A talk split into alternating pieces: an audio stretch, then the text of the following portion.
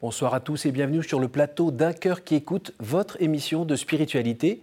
Aujourd'hui, je vous invite à découvrir le destin euh, assez singulier de Guy Maréchal. Bonsoir Guy. Bonsoir. Vous venez d'écrire un livre, je crois que c'est le troisième, qui s'appelle Dites si c'était vrai, paru aux éditions Première Partie, euh, où vous nous racontez un petit peu euh, comment votre vie a quand même violemment changé à l'occasion d'un AVC qui a eu des conséquences un peu interminables, mais surtout après merveilleuses, qui fait qu'on a la joie de vous voir aujourd'hui, euh, homme renouvelé. On va dire vous êtes passé de l'homme d'affaires à l'ouvrier pour la moisson, comme vous le dites. Alors avant de nous, raconter ça, eh bien, je vous invite à lire un extrait de texte de votre choix. Oui, je, vais vous lire un poème, ça, ça, peut paraître surprenant, qui porte le même titre, Dites si c'était vrai. Et c'est un poème, c'est pas une chanson. Je, précise ça parce que ça a été écrit par un anticléricaliste notoire qui s'appelait Jacques Brel. Qui partage avec vous euh, des origines belges. Eh exactement. Je suis belge, mais je me soigne. Hein. Dites, dites si c'était vrai. S'il était né vraiment à Bethléem, dans une étable. Dites si c'était vrai si les rois mages étaient vraiment venus de loin, de fort loin, pour lui porter l'or, la myrrhe, l'encens.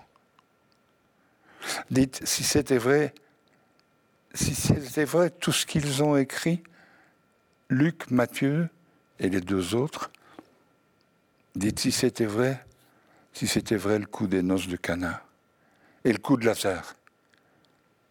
Dites si c'était vrai si c'était vrai ce qu'ils racontent les petits-enfants le soir avant d'aller dormir.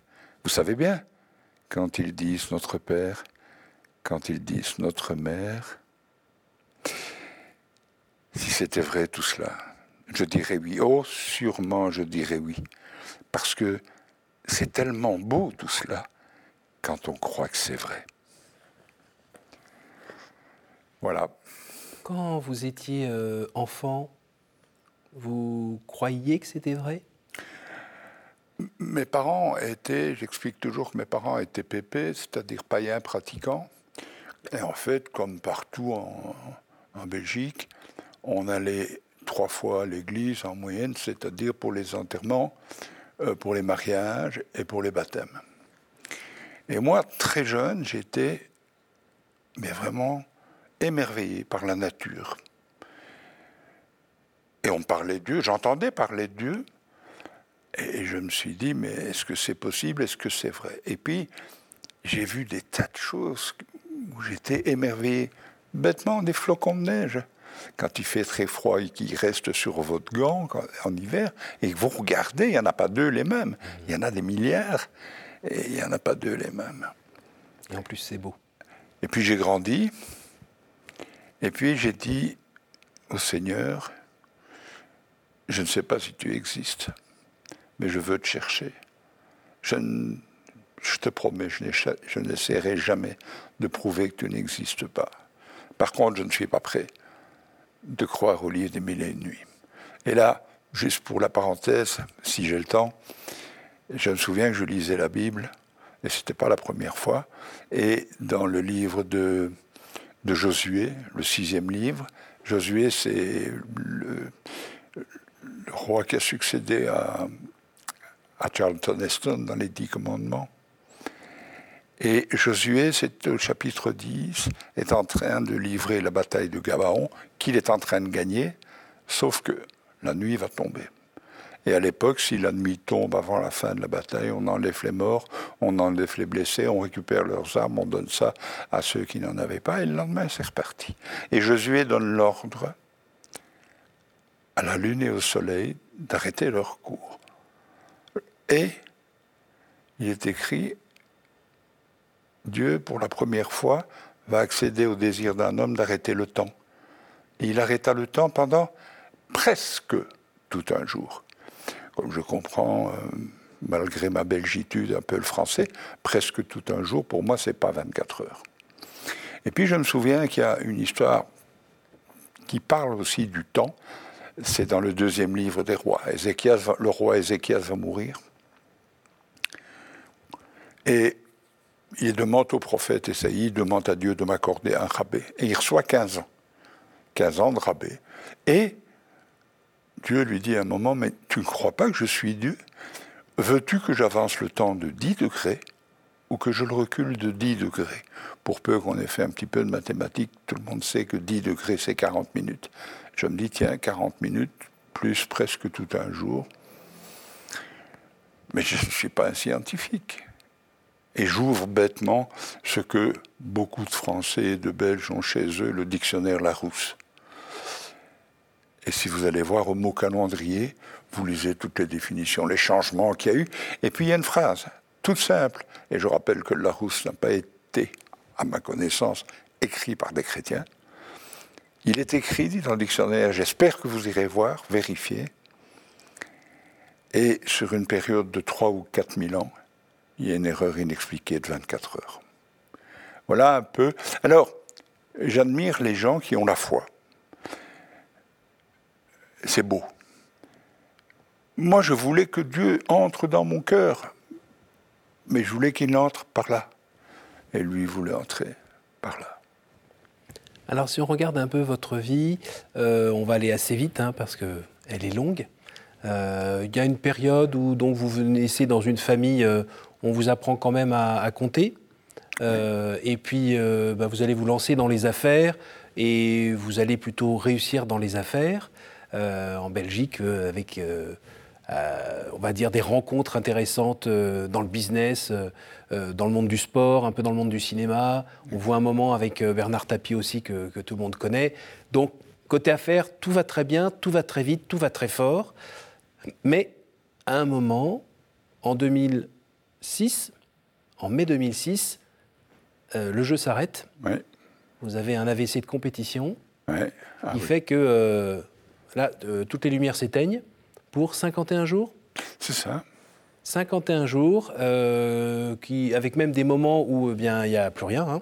L'électroencéphalogramme est vraiment plat et vous êtes euh, cliniquement mort. Il y a juste une pompe qui aide le cœur à bouger, à envoyer un peu d'air, mais il n'y a, plus rien. Donc il est question à un moment d'ailleurs d'éteindre la machine. Mais quelqu'un, je crois que c'est votre frère, a la bonne idée de quand même vous laisser parler au téléphone avec votre épouse? Ah non, il ne me laisse pas parler. Non, euh, il, met le téléphone sur mon oreille. Sur votre oreille. C'est votre épouse qui parle dedans Oui. Et qui dit Oh, tu m'avais dit que tu ne me lâcherais pas, là. Qu'est-ce que tu fais, là exact. Tu ne peux pas partir. Et là. J'ai les larmes qui coulent. Les larmes qui sortent. Alors que je suis mort depuis 15 jours, 3 semaines. Et, qu'il était donc question d'arrêter hein, les frais, on va dire. Hein. Oui.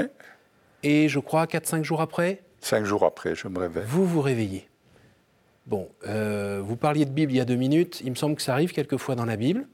C'est pour ça que mes copains m'appellent Lazare. Voilà. Donc euh, vous êtes revenu, mais revenu d'où Et pourquoi? Alors, euh, vous avez pratiquement donné le résumé de ma vie, et c'est vrai que bon, j'ai été le plus jeune officier belge, puis j'ai été dans les affaires. Euh, là, j'ai déjà eu un problème. Le 20 juin 89, le médecin m'annonce qu'il me reste deux mois et demi à vivre. Bon, moi ça va, lui il est mort. Hein, donc, mais je suis opéré à cœur ouvert parce que j'ai deux des trois artères coronaires bouchées à cause du cholestérol. Oui, familial. On m'opère et on fait cinq montages. Et là, contre toute attente, ça réussit merveilleusement bien. On me dit pour 10 ans, c'était le 20 juin 89 qu'on découvre ça, et on m'opère le 18 août 89, et ça va. Donc 10 ans, je, suis je réapprends à compter. Et puis, effectivement, je rencontre Bernard Tapie, je deviens le directeur général de Données. Mhm. Données qui était connu pour avoir engagé le. Données est arrivé sur le circuit en même temps que Björn Borg. Oui, c'est le tennis. Et en même temps que la télévision. Et c'est ça qui fait le succès du tennis. Et Borg, c'était une machine à gagner. Et puis un jour, malheureusement, 10-12 ans après, le père, le, père Donné décide que l'avenir, c'est le bois, alors que tout le monde est en train de passer au carbone. Et donc des, pots, des pots de bilan. Et arrive Zorro, comme je l'appelle, Bernard Tapie, qui rachète l'affaire.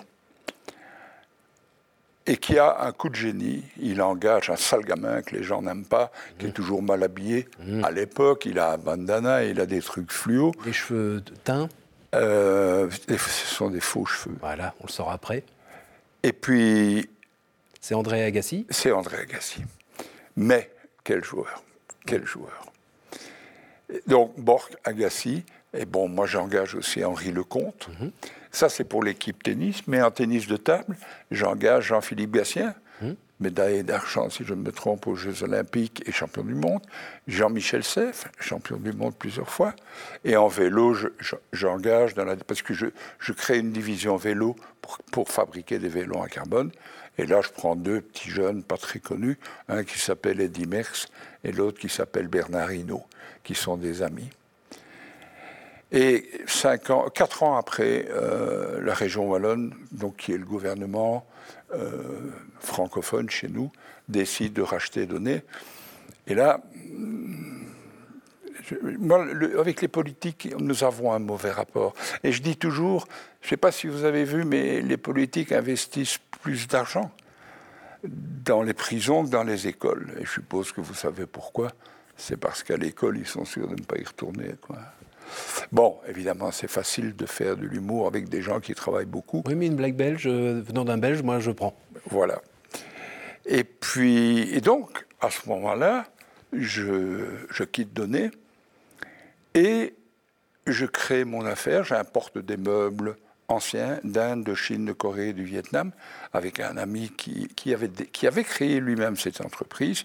Et puis nous décidons d'ouvrir des magasins. On se retrouve avec quatre magasins, mais dont un de 3200 mètres carrés, un de 1500, un de 1000 et un de 500. Ce qui demande des fonds immobilisés. On parle de 2,5 millions d'euros immobilisés. Mais ça a un succès fou. Et donc on est parti pour faire quelque chose de brillant.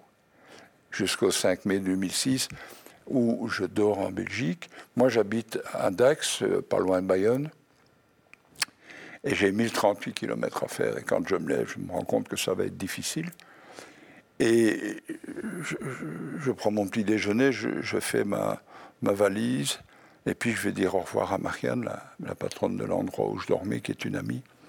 Et quand je rentre, je tombe à genoux, et je dis, Marianne, appelez une ambulance et dites-leur que je fais un accident vasculaire cérébral. Ça fait tellement mal. J'ai l'impression qu'on m'a planté une hache dans la tête que je n'ai aucun doute sur ce qui m'arrive. Et à ce moment-là, je deviens aveugle et tétraplégique, paralysé des quatre membres. Alors on me conduit à l'hôpital de Chimay, où je, euh, où je, reste pendant deux heures et demie, mm. et les médecins disent, bon, nous, on peut rien faire. Et c'est vrai que Chimay est plus connu pour sa bière que pour son hôpital. Et je suis transféré à Charleroi. Là, il y a neuf neuro, euh, neurochirurgiens et il y en a, ils reçoivent mes examens par Internet et il y en a sept qui disent Bon, ok, son cas est réglé, c'est fini. Et il y en a deux, dont la chef de service, qui disent on va peut-être attendre qu'il arrive. Et quand j'arrive, euh, la, chef de service dit, enfin, elle dit aux ambulanciers, vous voyez pas qu'il est en train de mourir. Et on me fait une trachéo tout de suite, trachéotomie. Et puis on m'examine et on me trépane une première fois et on m'enlève un litre et demi de sang de la tête. Oh là là. Et puis on va encore me trépaner deux fois. Mhm. Mais à partir de ce moment-là, je ne bouge plus. Quand je dis je ne bouge plus, j'ai un coma les yeux fermés, c'est important. Mhm et, je ne bouge plus. Et je suis bien sûr relié à des machines. Et puis jusqu'au jour, comme vous l'avez très bien dit, les médecins appellent ma famille. mais, mais, consciemment, entre, entre le moment où vous êtes là et la fin, vous avez des souvenirs? Il n'y a rien Ah, j'ai des souvenirs en sortant. Oui. C'est complètement inexplicable. Genre le, gros monsieur qui venait avec... Voilà, le, le, par exemple, je, je, dis à ma cousine quand je suis sorti du coma, parce que j'ai une cousine qui vient me voir tous les jours, hein et, je dis à ma cousine, mais quel est, quel est cet homme avec des lunettes fumées, mm. euh, des longs cheveux, un petit bedon, qui est venu prier pour moi Je le vois au-dessus de mon corps. Et elle me dit, oui, c'est le pasteur Beumier. Je ne l'avais jamais vu, je connaissais même pas son nom. Oh, mais vous savez, si j'ai, vous me donnez 10 secondes, il y a plus extraordinaire que ça. Je demande à ma cousine, après les 51 jours, qui était l'homme qui venait tout le temps avec toi Elle me dit non, je venais seul. Pendant 51 jours, je suis venu seul. Je dis attends, je ne te demande pas si tu es venu seul ou pas, je te demande qui était l'homme qui t'accompagnait. Et là, elle regarde ma femme et elle se dit, sans parler, il est vraiment gravement touché. Et je lui dis, mais il est facile à reconnaître, il a une barbe blanche naissante, et puis surtout, il a la jambe coupée au-dessus du genou. Elle me dit, ben voilà, le problème est réglé. Je ne connais personne à qui on ait coupé la jambe. Trois mois plus tard, je reçois un coup de fil. Guy, c'est Christine. Oui, je suis à l'hôpital. Oui, on vient de couper la jambe de Michel. Michel, c'est son mari. Et je me souviens de ce que tu m'as dit. On lui a coupé au-dessus du genou. Et il a une barbe blanche naissante. Ça, c'est étonnant. C'est le... Expliquez-moi pourquoi aujourd'hui euh, comment vous expliquez le fait que vous ayez traversé ça et qui êtes-vous devenu aujourd'hui?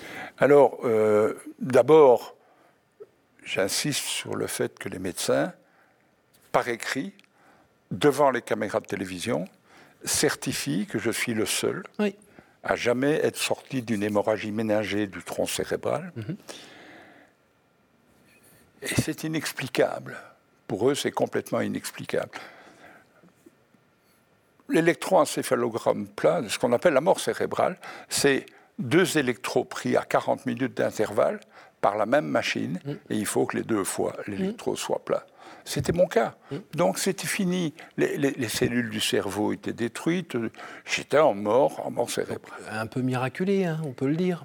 Oh, c'est plus pour les médecins. Quand j'ouvre les yeux, le médecin, je me souviens, je lui dis Monsieur, euh, docteur, vous pouvez enlever votre masque, je vous ai reconnu. Et et le gars me dit, Monsieur Maréchal, on ne vous appelle plus Maréchal, on vous appelle Monsieur le Miraculé. Et, c'est inexplicable. non, c'est explicable. Alors dites-moi, c'est bien d'être miraculé, mais et après? Alors, pour vous donner une idée, je, fais 1m93 et j'allais dire 1m93 parce que je suis belge, mais j'ai passé du temps à expliquer aux Français que 93 c'est 73 plus 20, mais ils ne comprennent pas. Et, quand je sors du commun, je fais 1m93 et je pèse 48 kilos. Je ne sais pas si vous vous rendez compte. En fait, je n'ai plus de muscles. Mais en trois mois, je me reconstruis physiquement. Vous savez, je me souviens, Patrick Vauclair, qui est un pasteur de Belfort et qui a fait l'émission The Mag, m'a interviewé euh, la, vidéo a été vue des milliers et des milliers de fois. Et dans ce DVD, on voit le patron d'une salle de sport qui en fait dépend de l'hôpital et qui dit j'ai vu arriver un cadavre. Il y a 35 ans que je suis dans le métier, j'ai jamais vu ça. En trois mois, il s'est reconstruit. Oui, mais vous êtes un peu du genre volontaire Un petit peu, oui, quand même. Peu, hein. Oui, oui, ça c'est vrai que c'est dans mon caractère. Un petit peu. Mais voilà, on se dit que le Seigneur, s'il est allé vous chercher euh, de, des limbes dans, dans les ravins de la mort, c'est pas juste euh, pour être là et continuer à vivre la même vie qu'avant Alors écoutez, c'est assez incroyable. Ma femme n'était pas au courant. Tous les jours, je priais tout seul dans ma chambre depuis quelques années et je disais Seigneur, ces paroles que personne n'avait jamais entendu. Seigneur, je te rends grâce parce que tu m'as arraché à une mort physique et à une mort spirituelle certaine, etc., etc. Et puis au mois le 12 août 2012, je suis dans mon assemblée, puisque je suis chrétien évangélique, mais chrétien, c'est chrétien, qu'il soit catholique, évangélique. Euh, Il y a Jésus. Voilà. Et il y a quelqu'un que je n'ai jamais vu qui se lève dans l'assemblée et qui dit Je t'ai arraché à une mort physique et à une mort spirituelle certaine. Je peux vous dire, ça fait des frissons. Hein. Et je dis Mais qu'est-ce que c'est que ça? Ça ne correspond pas non plus à votre vision du monde qui cherche à être plutôt rationnelle, on va dire. Ah oui, complètement rationnelle les, les, paroles, euh, oui. les paroles. Euh, paroles de Dieu, j'y crois pas. Oui. Euh, souvent, on me dit, euh, après mon coma, ah, j'ai une parole de Dieu pour toi. Je dis, pourquoi il a perdu mon numéro de téléphone? Mhm. Et Donc la parole, là, c'est je t'ai sorti des ravins de la mort. Tu vas aller voir les médecins, tu vas aller voir les gens, parce que le cadeau que je t'ai fait ne t'appartient pas. Tu dois le partager. C'est pour ça que vous avez écrit ce livre c'est pour ça que vous êtes là Oui, exactement. Et, en fait, c'est ce qui est écrit dans la Bible. La moisson est déjà mûre. Priez pour qu'il y ait des ouvriers pour la moisson. Et je suis tout simplement un ouvrier pour la moisson. Je ne suis ni pasteur ni docteur. Euh. Je ne fais pas de carte de visite avec ouvrier pour, ouvrier pour la moisson parce que j'ai peur que euh, le moment venu, on m'appelle pour aller ramasser les betteraves. Mais bon, voilà quoi.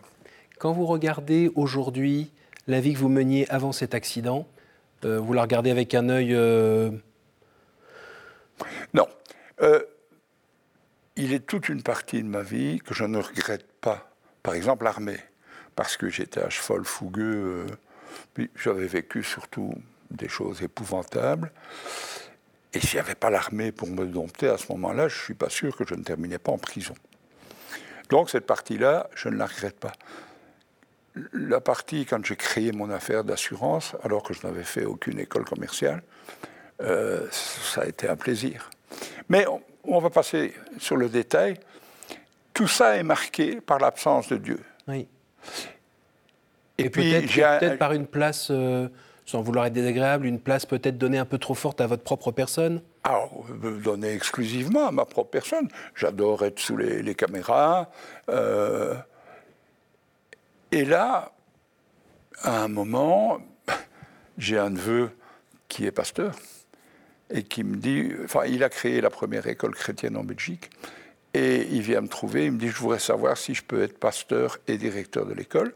Est-ce que je peux travailler avec toi pendant un an? Je passe tous les détails. On part en Chine, et le 28 mars 99, on est à Shanghai, enfin, on n'est pas loin de Shanghai. Pas loin en Chine, c'est 600 km, hein. Oui.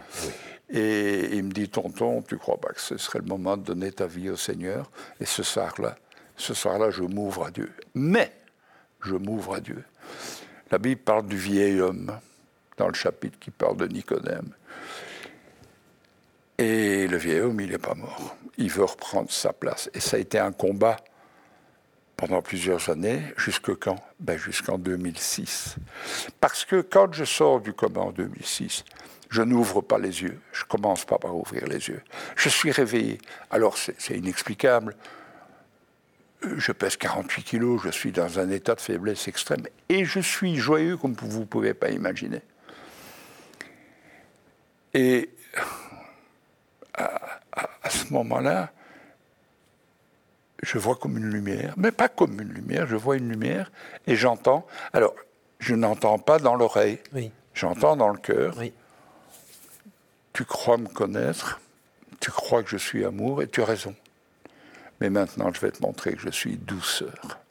Et à partir de là commence l'éducation que je reçois du Seigneur en direct. Et, mais ça reste un combat.